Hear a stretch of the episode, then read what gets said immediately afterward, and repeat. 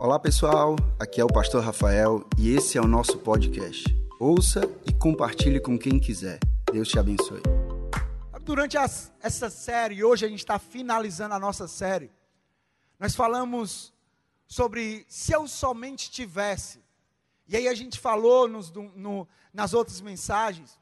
E o nosso foco é a gente entender que a nossa vida, a nossa alegria, a nossa plenitude, o sentido de vida para a gente, não está condicionado a ter bens, não está condicionado a ter coisas, não está condicionado a ter dinheiro, mas ela está condicionada exatamente a ter Jesus na minha vida e na tua vida. Então, se eu somente tiver Jesus, eu vou ser feliz e eu vou ter uma vida de verdade.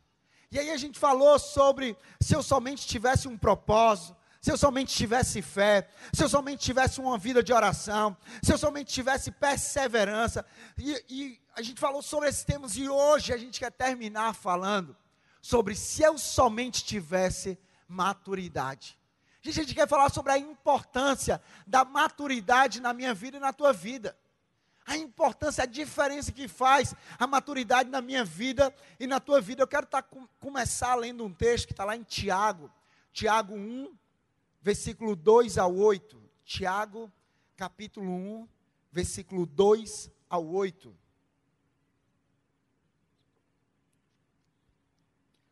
A palavra diz assim: Meus irmãos, considerem motivo de grande alegria o fato de passarem por diversas provações, pois vocês sabem que a prova da sua fé produz perseverança e a perseverança deve ter ação completa, a fim de que vocês sejam, a fim de que vocês sejam maduros e íntegros. Aí você consegue entender por que, que a gente está terminando com a maturidade? Porque nós falamos sobre propósito e a gente entende que a gente tem um propósito. Nós falamos sobre fé e aqui é a importância da fé que mostra na palavra, independente das circunstâncias, independente das provações que nós venhamos passar. A gente falou sobre uma vida de oração, uma vida de intimidade com Deus. A gente falou sobre perseverança. Então a fé e a perseverança é importantíssimo, mas tudo isso deve ter ação completa a fim de que vocês sejam maduros, maduros e íntegros, sem lhe faltar coisa alguma. Se algum de vocês tem falta de sabedoria, peça a Deus, que a todos dá livremente, de boa vontade, e lhe será concedida. Peça, porém, com fé, sem duvidar, pois aquele que duvida é semelhante à onda do mar, levada e agitada pelo vento. Não pense tal homem que receberá coisa alguma do Senhor. É alguém que tem mente dividida e é instável em tudo o que faz. Sabe, nós oramos, a minha oração, como pastor dessa igreja, eu e a minha esposa, Roberta, nós oramos cada vez mais por uma igreja madura uma igreja que não é dividida em pensamentos, em, sendo levada pelas ondas. Uma igreja que não é instável. Mas nós oramos por pessoas que são firmes, pessoas que são convictas no propósito de Deus, pessoas que não abrem mão da fé em Deus, pessoas que estão firmadas na rocha em Jesus Cristo. E independente das circunstâncias, essas pessoas vão permanecer. Por quê? Porque essas pessoas são pessoas maduras. Então nós oramos por cada vez mais maturidade na minha vida e na sua vida. Agora, se a gente vai começar a falar de maturidade, nós precisamos primeiro entender o que é maturidade. Maturidade não tem a ver necessariamente com a nossa idade. Às vezes as pessoas elas querem levar que não maturidade tem a ver com a idade. Nem sempre, não necessariamente maturidade vai ter a ver com a idade. Porque você há de convir comigo, você já deve ter visto isso. Às vezes tem muito adolescente, muito jovem, que é muito mais maduro do que um senhor, do que uma senhora, do que um idoso. Às vezes tem, tem, muita, tem até muita criança que é muito mais maduro do que muito homem e mulher. Amém, gente? Faz sentido isso? A gente vê. A gente vê pessoas que são muito mais maduras do que outras pessoas que têm idade. Então aqui não é sobre a idade.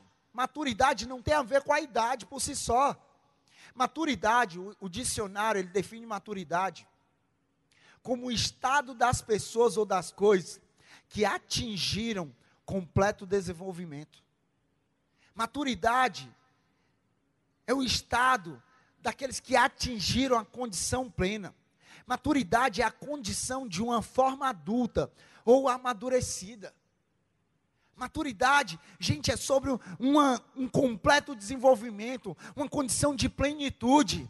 E aqui nós não estamos falando que, que, a, que, o nosso amadurecimento, que nós vamos ser perfeitos, que nós vamos ser seres perfeitos. Não. Nós reconhecemos muito bem a nossa natureza, nós reconhecemos que nós somos imperfeitos, mas nós nunca vamos celebrar a imperfeição, nós não nos acomodamos com a imperfeição, mas dia após dia, aquele que é perfeito, eu e você, nós precisamos daquele que é, daquele que é imperfeito, eu e você, nós precisamos daquele que é perfeito, Jesus Cristo, nós precisamos ser maduros nele, nós precisamos ser desenvolvidos desenvolvidos nele, nós precisamos ser plenos nele. A maturidade faz isso na minha vida e na tua vida. Quando a Bíblia fala sobre maturidade, presta atenção nisso. Quando a Bíblia fala sobre maturidade, ela mostra que maturidade se trata do abandono da infância espiritual. Maturidade é abandono da infância espiritual. Ah, pastor, isso é conversa sua.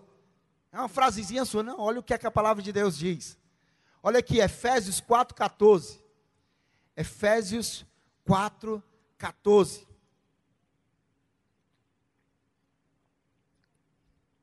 Diz assim, Efésios capítulo 4, versículo 14. O propósito é que não sejamos mais como crianças, levados de um lado para o outro pelas ondas nem jogados para cá e para lá por todo o vento de doutrina e pela astúcia e esperteza de homens que induzem ao erro. É abandono da infância espiritual. 1 Coríntios 13, 11, Paulo ele continua falando. Olha o que é que ele diz aqui em 1 Coríntios 13, 11. Quando eu era, quando eu era menino, eu falava como menino, eu pensava como menino e eu raciocinava como menino. Quando me tornei homem, deixei para trás as coisas de as coisas de Gente, a pessoa deixa para trás por quê? Que gente a gente acha há de convir que não seria estranho, não seria estranho. Se todos nós aqui só existe jovem, adolescente, homem, mulher, adulto, idoso, que só existem pessoas assim. Não existe criança, as crianças estão lá no nosso Videira Kids. Se existir alguma criança nesse auditório, você pode direcionar a sua criança lá para o Videira Kids, que tem uma área especial para ela ser abençoada lá com a palavra, com louvor e tudo mais. Mas aqui é um lugar, é uma atmosfera de pessoas adultas, de pessoas, de homens e mulheres adultos. Não são pessoas que vivem na infância. Agora você há de convir comigo que seria estranho se todos nós aqui agíssemos como um bebê. Imagina você não conseguir falar, mas você agir como um bebê e você falar: Naná, papá, eu quero, eu quero. Como o bebê fala, o bebê começa a falar dessa forma. Não seria estranho, gente, a gente como um bebê, a gente adulto aqui nessa, todos nós adultos, não seria estranho se a gente começasse a andar, andar aqui de fralda, com a chupeta, com a mamadeira, a gente falando aqui gugu dadá, gugu dadá, engatinhando aqui pela, por essa casa, seria estranho. Bebê sendo bebê é a coisa mais fofa. Agora, adulto sendo bebê é algo estranho. Amém, gente? Então, quando a gente vê essa palavra aqui, essa palavra aqui está dizendo exatamente isso. Ei, abandona, abandona a infância espiritual. Para de ser bebê espiritual. Perceba que da mesma forma que um bebê, uma criança, ele vai crescendo e ele vai trocando a mamadeira pelos pratos e talheres, as fraldas pelas roupas, o brinquedo pelos boletos. Essa aqui é a parte que a gente fala assim: não, não quero crescer, não. Ou saudade do tempo que eu só tinha que me preocupar com brinquedo. Hoje é só boleto, só boleto, só boleto. Mas perceba que da mesma forma que uma criança, um bebê, ele troca as coisas que ele, que ele vivia por outras coisas, ele vai crescendo, se desenvolvendo. Esse é o desejo de Deus para nós. É que cresçamos espiritualmente e que haja uma troca de hábito em nossas vidas através do amadurecimento. Deus está dizendo para mim e para você: ei, para de ser bebê espiritual, para de tratar como uma criança. Quando eu já te vi um homem, já te faço um homem adulto, você já era para ter crescido. A gente está andando como bebê. Meu amigo, me desculpe, mas se eu pegar pesado hoje, Vou pegar. Eu vou pegar. Mas se eu pegar, qualquer coisa você não fala aleluia, não. Você fala assim, aleluia. Amém? Então existe muito homem e mulher hoje vivendo espiritualmente como crianças e como bebês. Existe muito homem e mulher em nosso meio que está vivendo espiritualmente como crianças e como bebês. E Deus está falando para mim, para você na palavra dele. Ah, meu amigo, quando eu era menino, eu falava como menino, eu pensava como menino, eu raciocinava como menino. Mas agora que eu me tornei homem, eu preciso deixar para trás as coisas de menino, as coisas de criança, as coisas de bebê. Quando Paulo fala isso, a igreja de Coríntios, de Éfeso, ele fala palavras fortes, mas que demonstravam a realidade de como a vida espiritual deles estavam descuidadas. Demonstrava a realidade, uma triste constatação de que aqueles que já poderiam ser adultos espiritualmente, crescidos, eles permaneciam na infância. E hoje em nosso meio tem muita gente ainda que já é adulto, que Deus espera que você seja crescido espiritualmente, mas que está decidindo ainda permanecer na infância espiritual, permanecer como um bebezinho espiritual, tomando só um leitinho espiritual. Ei, não, Deus, Ele quer que você cresça, Deus, Ele quer que você amadureça, Deus, Ele quer que você passe pelo processo dele de maturidade. Maturidade importa, porque se você quer ser quem Deus te criou para ser, você não pode ficar preso em quem você costumava ou costuma ser. Meu amigo, a maturidade vai te tirar da tua zona de conforto. A maturidade, ela não vai te deixar sendo a mesma pessoa que você era ou que você costuma ser. Não, a maturidade vai te levar a você ser exatamente a pessoa que Deus te planejou para ser. É isso que Deus deseja para mim e para você. Mas passam dias, meses, anos em nossa jornada com Deus. E muitas vezes nós continuamos naquela, como bebês espirituais. Ei, mas eu oro em nome de Jesus que hoje nós vamos tomar uma decisão aqui de crescer, e isso só cabe a mim e a você, essa decisão, o desejo de Deus, a vontade de Deus é que nós cresçamos espiritualmente, mas eu e você nós temos que decidir por isso. Maturidade em Cristo significa crescimento em Cristo. É sobre ter incorporado em nossas vidas o caráter de Cristo é sobre ter incorporado em nossas vidas os valores de Cristo, é sobre ter incorporado em nossas vidas as atitudes de Cristo. É sobre cada vez mais se perceber na minha vida e na tua vida, não a nós mesmos, mas as pessoas vão ver Jesus Cristo. O sinal de maturidade, a evidência de maturidade, nós já, já aprendemos que não está no fato da gente ter uma idade avançada, já, da gente já ter uma certa idade, ter atingido certa idade, não. A evidência da maturidade não está nisso.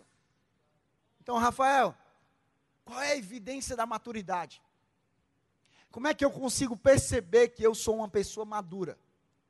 A evidência de que eu sou uma pessoa madura existe quando eu perdoo uma pessoa, independente do que ela tenha feito ou dito. Aí eu estou sendo uma pessoa madura. A evidência de que eu sou uma pessoa madura está quando eu vejo mais soluções do que problemas. Quando eu não foco nos problemas, mas eu foco na solução. A evidência da maturidade, que eu sou uma pessoa madura, ela está quando eu não abro a minha boca para falar mal, para criticar e destruir, mas eu só abro a minha boca para falar bem, para elogiar e para construir. Isso é que é sinal, é evidência de maturidade. É quando cada vez mais as pessoas passam a ver, meu amigo, o que é que Jesus faria no lugar desse cara? E aí as pessoas veem os pensamentos de Jesus na minha vida e na tua vida. As pessoas veem as palavras de Jesus na minha vida e na tua vida. As pessoas veem as atitudes de Jesus na minha vida e na tua vida. Os valores, o caráter dele. Aí eu e você nós estamos sendo maduros. Cada vez mais Jesus na minha vida e na tua vida. E por que, é que a gente está falando sobre maturidade espiritual? A gente não está falando sobre outra maturidade. Por que, que é a maturidade em Cristo? Porque a gente crê que Deus ele não está setorizando a minha vida e a tua vida. Ele não está setorizando essa área, aquela área, aquela outra área. Não, a gente crê que através da maturidade espiritual, na maturidade, maturidade em Cristo, se Deus trabalhar a maturidade em Cristo, se nós permitirmos sermos pessoas mais maduras em Cristo Jesus, nós vamos ser mais maduros no nosso casamento, nós vamos ser mais maduros na nossa família, nós vamos ser mais maduros nas nossas finanças, nós vamos ser mais maduros na nossa igreja, nós vamos ser mais maduros no nosso trabalho, nós vamos ser pessoas mais maduras na nossa faculdade, na escola, por onde nós formos, porque Deus ele não quer trabalhar só uma área na minha vida e na tua vida, mas Deus ele quer trabalhar toda a minha vida e a tua vida. Por isso que é a maturidade espiritual.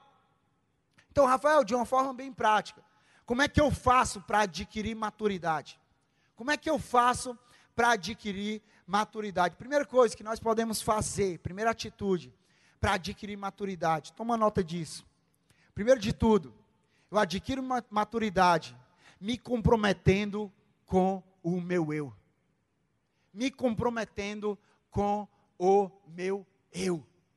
Efésios 4,14 ele diz assim: o propósito é que não sejamos mais como crianças. A palavra de Deus aqui, está mostrando a vontade de Deus para a minha vida e para a tua vida. É uma ordem de Deus ele não quer que sejamos para sempre crianças bebês. Ele não quer.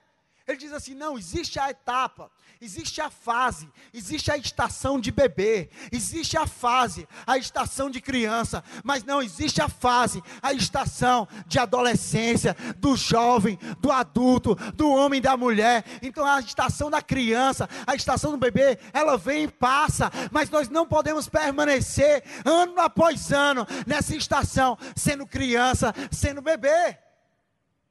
Então nós precisamos nos comprometer com a nossa própria vida e com o nosso crescimento. Nós precisamos nos comprometer, mas não de qualquer jeito. Nós nos comprometemos com a nossa vida e com o nosso crescimento, da maneira que Cristo se comprometeu com a minha vida e com o teu crescimento. Com a minha vida e o meu crescimento, com a tua vida e o teu crescimento. Sabe, Jesus, ele se comprometeu.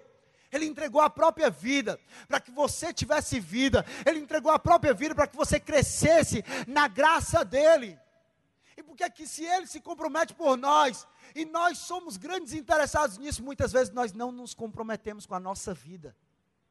Ei, se comprometa com a sua vida, se comprometa com o seu crescimento. E quando a gente fala sobre se comprometer com a nossa vida e com o nosso crescimento, isso passa sobre o processo da autorresponsabilidade. Para se comprometer com a nossa vida, nós precisamos ser pessoas autorresponsáveis. Rafael, o que é autorresponsabilidade? Autorresponsabilidade é a capacidade de atribuir para si a responsabilidade sobre aquilo que acontece em sua vida, seja algo bom ou algo ruim. É a capacidade. Gente, nós vamos nos comprometer com o nosso eu. Quando nós formos autorresponsáveis e nós tivermos a capacidade de atribuir para nós aquilo que acontece conosco, seja bom, seja ruim. Porque nós temos um grande problema de terceirizar, de transferir para os outros a responsabilidade e a culpa. Não, a culpa de eu estar passando por isso aqui é do outro. Não, a culpa de eu estar passando por isso aqui é do outro. A responsabilidade disso estar acontecendo na minha vida é do outro. Nunca é nossa. Nunca é nossa. Então, como é que a gente vai se comprometer com o nosso eu? Se nós estamos sempre transferindo para o outro. Não é o outro. Não é o outro. Não é o outro. Não, a culpa é do outro Ei, gente, nós precisamos deixar de ser vítimas e nós precisamos passar a ser protagonistas da nossa história.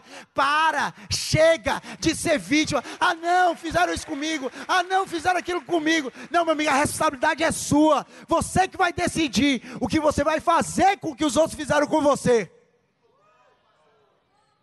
A responsabilidade não é do outro, a responsabilidade é minha. Eu me comprometo, é a minha vida. Eu quero viver o melhor de Deus. Eu não vou terceirizar para o outro. Muitas vezes, quando nós falhamos em algo, ou quando algo não sai quando nós esperávamos, nós começamos a terceirizar para o outro. Não, a culpa é do outro. A culpa é do outro.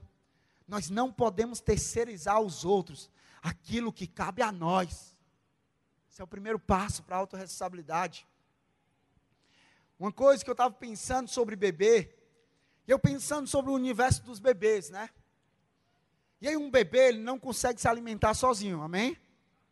O bebê, ele precisa, ele senta na cadeirinha ali, e ele começa a ter a ajuda do pai, da mãe, do irmão, ou de uma pessoa que cuida dele, e aquela pessoa vai dando a comida na boquinha daquele, daquele bebê.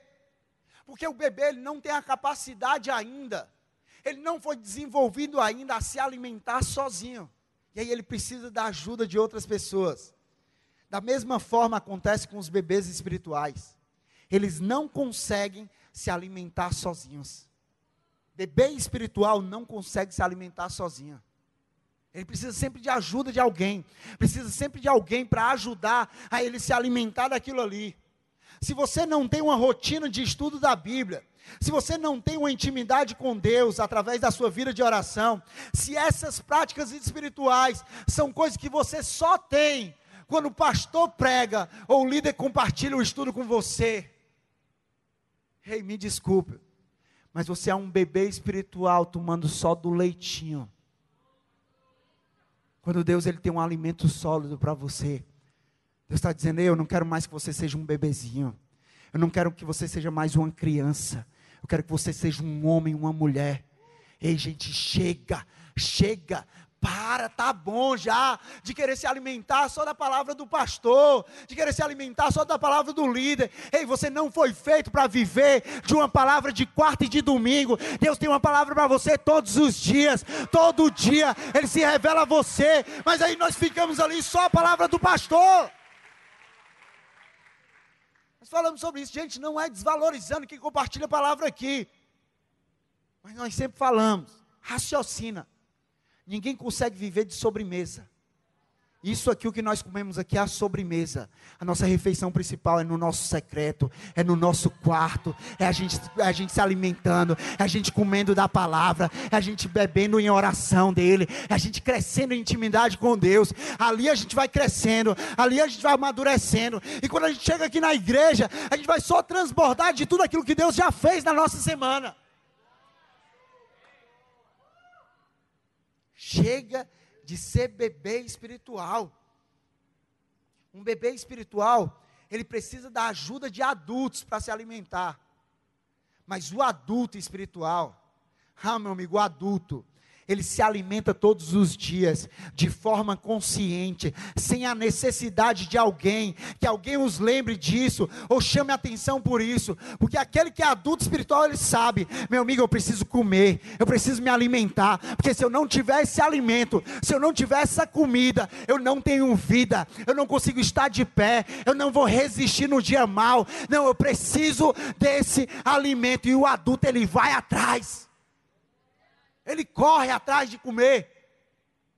Meu amigo, como você vai sair daqui hoje? Depois do culto seis horas, correndo para comer em algum lugar. É desse jeito que você deve agir com Deus. Na sua vida espiritual. Meu amigo, eu tenho que comer. Meu amigo, eu tenho que me alimentar. Ah, eu tenho que beber. Ah, eu preciso de Jesus. Eu preciso da oração. Eu preciso da graça dele. Eu preciso da vida com Deus. Bebês espirituais eles fazem bico e não sabem receber um confronto. Já viu um bebê? O bebê, quando ele, é, quando ele é, recebe um confronto, recebe um chamado, ele faz logo o bico, fecha a cara. Aí fica assim, bicão. E muitas vezes nós estamos agindo assim. Quando um líder, quando um amigo, quando uma pessoa que nos ama, portanto nos amar, ela nos confronta em algo nas nossas atitudes que não está uma atitude certa, nós fazemos bico e não recebemos aquele confronto. Ei, quando você foge do confronto, você foge do crescimento. Só cresce quem abraça o confronto. Aquela pessoa que fala assim: "Ah, meu amigo me confrontou, tá doendo, é difícil, não era o que eu esperava ouvir, mas é o que eu necessito ouvir. Então abraça esse confronto e eu vou agir diferente. Eu vou tomar uma decisão na minha vida, eu vou ter uma mudança na minha atitude." Bebês espirituais, eles acham que estão sempre certos e que não precisam mudar nada, que só os outros estão errados, nunca eles sempre sobre o outro. Por isso eu não recebo confronto, por quê? Porque é sempre o outro.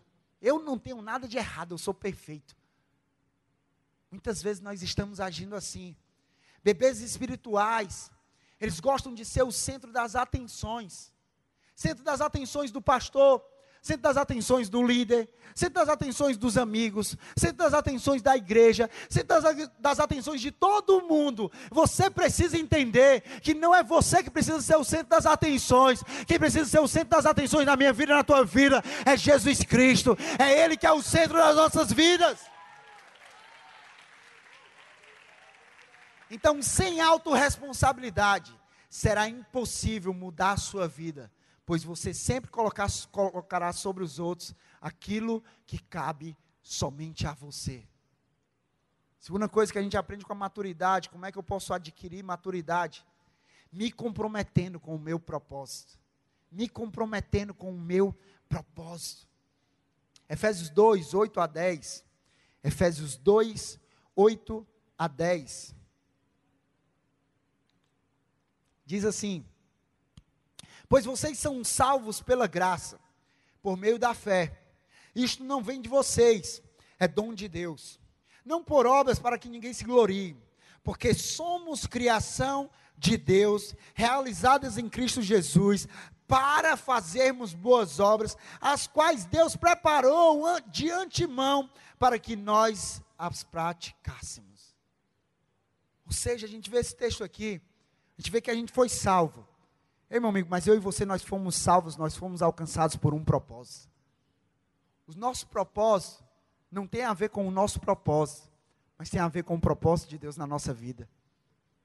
O nosso propósito não tem a ver com o nosso propósito, tem a ver com o propósito de Deus na nossa vida. O nosso propósito não tem a ver com a nossa vontade, tem a ver com a vontade de Deus na minha vida. A gente entende sobre esse texto aqui, a gente vê Ei, gente, nós não somos frutos do acaso. Nós não somos frutos de um acidente. Não, nós somos, nós fomos criados de propósito e para um propósito.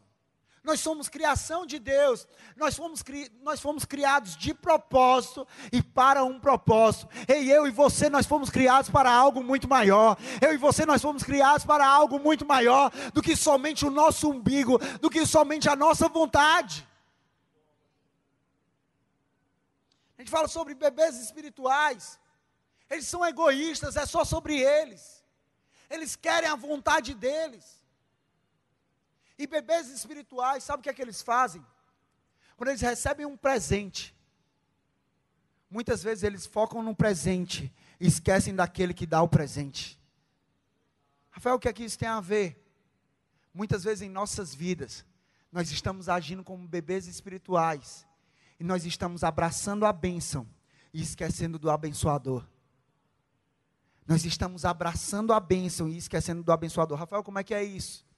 A pessoa está na igreja, envolvida. Meu amigo, todo dia tem culto de quarta-feira, eu estou no culto de quarta-feira. Ah, tem culto de domingo. Eu estou no culto domingo. São três cultos, eu estou nos três cultos. Sempre colocando pedido de oração. Ah, pastor, ora por mim. Ah, a igreja ora por mim. Ah, a igreja ora por uma porta de emprego aberta. Ah, a igreja ora por isso na minha vida. E aí a gente começa a orar. E aí Deus, Deus é tão bom. Que Deus abre a porta. E Deus abençoa com um trabalho. E aí a gente abraça o trabalho. E a gente esquece do abençoador. E começa a deixar o abençoador de lado. Não, não é sobre o meu trabalho. Não, mas Deus começa a ficar de lado na minha vida e na sua vida. Ei, gente, quantas pessoas têm desistido dos seus propósitos, dos propósitos de Deus para a vida delas? Quantas pessoas têm desistido daquilo que Deus planejou antes mesmo de nós estarmos no ventre da nossa mãe? Quantas pessoas estão trocando o propósito de Deus por qualquer coisa? Gente, isso aqui é a mais pura verdade. Quantas vezes eu tenho escutado pessoas na igreja dizendo: Pastor, eu estou sem tempo, sobrecarregado. Então vou deixar o, o propósito de Deus de lado. A pessoa não fala isso, mas inconscientemente a pessoa faz. Pessoas que estão dizendo: Pastor, comecei a, comecei a namorar. Meu amigo, você orou tanto pela bênção. Semanas, meses de oração. E aí, quando Deus faz o um milagre na tua vida, você esquece daquele que operou o milagre. E aí você começa a abraçar tanto o namorado, literalmente. Esquece de, de abraçar aquele que te abençoou com aquele namorado. Você começa a esquecer de Deus no processo da tua vida. Pessoas que dizem, ah, eu estou trabalhando muito, estou sem tempo. Então vamos tirar o quê? Vamos tirar os propósitos de Deus. O propósito de Deus ocupa muito tempo. Ah, não, eu estou passando por muita provação, muita adversidade. Então isso aqui deve ser por causa dos propósitos de Deus. Então deixa os propósitos de Deus de lado. Ei, igreja, entende, entenda, entenda. Propósito de Deus não é brincadeira na minha vida e na tua vida que nós decidimos quando devemos colocar e quando devemos tirar. Ah, quando convém para a gente, a gente coloca. Quando, quando não convém, a gente tira. Não, o propósito de Deus, ele já está estabelecido na minha vida e na tua vida. Desde antes do ventre da nossa mãe. Deus já tinha planos, Deus já tinha propósito. Ele já tinha sonhado com a minha vida e com a tua vida. E muitas vezes nós estamos brincando com esse propósito. Precisamos levar a sério. Dar o devido valor, gente. Imagina aí se Deus desistisse dos propósitos deles para a minha, minha vida e para a tua vida. Ele passou por tanta coisa. Jesus passou por tanta coisa. Ah, mas ele perseverou. Ah, mas ele se comprometeu. Ah, mas ele não abriu mão. Ah, ele foi capaz de entregar a própria vida para cumprir o propósito de Deus para a minha vida e para a tua vida. Muitas vezes nós estamos abrindo mão desse propósito por qualquer migalhazinha que surge na nossa frente qualquer relacionamentozinho, qualquer amizadezinha, qualquer trabalhozinho, a gente troca isso, a gente troca Deus por essas coisas. Se comprometa com o seu propósito. Se comprometa com o seu propósito. Aquele quando você, quando você entende o seu propósito, muitas coisas perdem um valor para você e outras ganham valor. Quando você entende o seu propósito, Muitas coisas vão perder o valor para você, e outras coisas vão ganhar o devido valor. Meu amigo, independente da circunstância, você vai falar: Ah, meu amigo, o que importa é cumprir o propósito de Deus para a minha vida. Ah, o que importa é cumprir o propósito de Deus para a minha vida. Jeremias 1,5 diz assim: Antes de formá-lo no ventre, eu o escolhi. Antes de você nascer, eu o separei e o designei profeta às nações.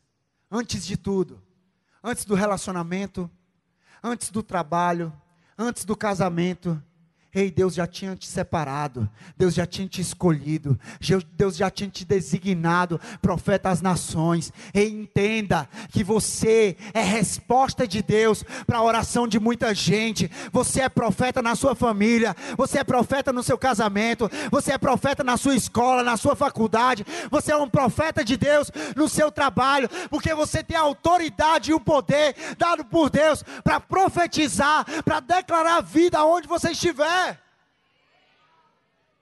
Não abra mão do propósito de Deus na sua vida.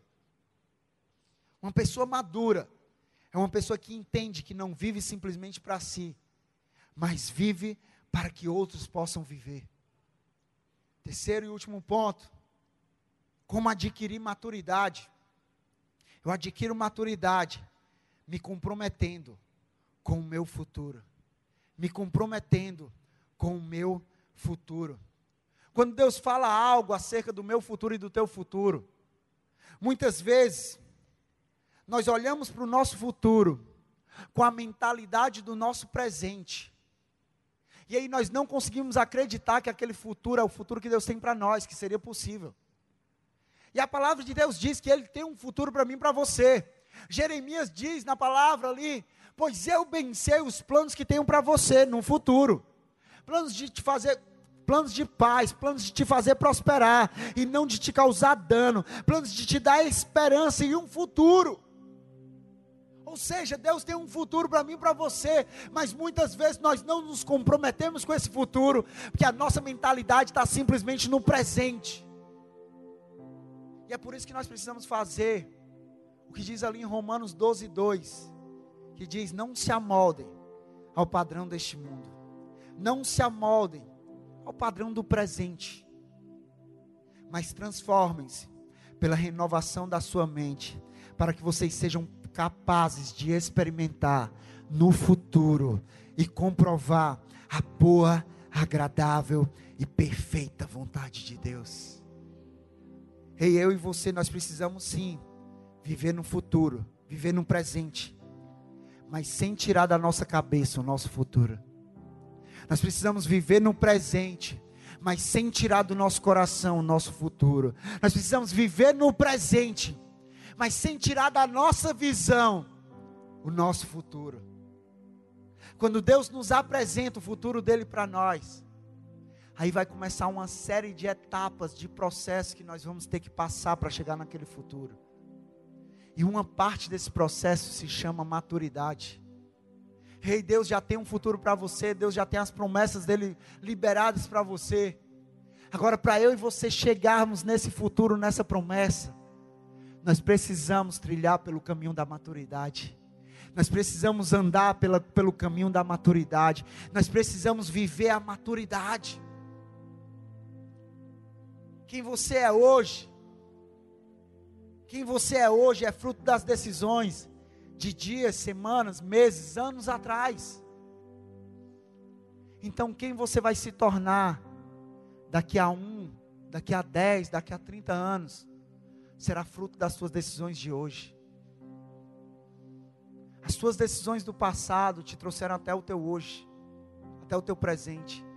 Mas são as decisões do nosso presente que vão nos levar até o nosso futuro. Talvez você, você não seja, você não é capaz de apagar o teu passado, aconteceu, aconteceu. E talvez você esteja vivendo algo hoje que você não desejava. Ei, mas eu digo uma coisa para você: você pode viver algo diferente no futuro. Você pode desfrutar de um, de um futuro diferente. O futuro que Deus tem preparado para você. Agora, esse futuro, ele passa pelas decisões do nosso presente. Esse futuro, ele é pavimentado o caminho para esse futuro através das decisões do nosso presente.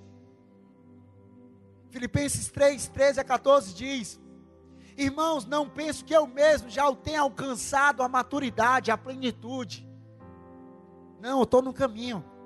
Mas uma coisa eu faço: eu esqueço das coisas que ficaram para trás. E eu avanço para as que estão adiante de mim, para o meu futuro. Eu prossigo para o alvo, a fim de ganhar o prêmio do chamado celestial de Deus em Cristo Jesus. Ah, meu amigo, eu não vou parar. Eu não vou parar de caminhar para o meu futuro. Eu me comprometo hoje no meu presente com o meu futuro. Eu me comprometo hoje com as minhas decisões com o meu futuro. Eu não abro mão de viver o futuro de Deus para a minha vida. Deixa eu te falar uma coisa. Dói, mas é verdade. Talvez você se encontre hoje, você não está satisfeito com algumas coisas na sua vida que você está vivendo. Se você não está satisfeito com o que você está colhendo, Mude o que você está plantando. Porque o que você está colhendo é fruto do passado.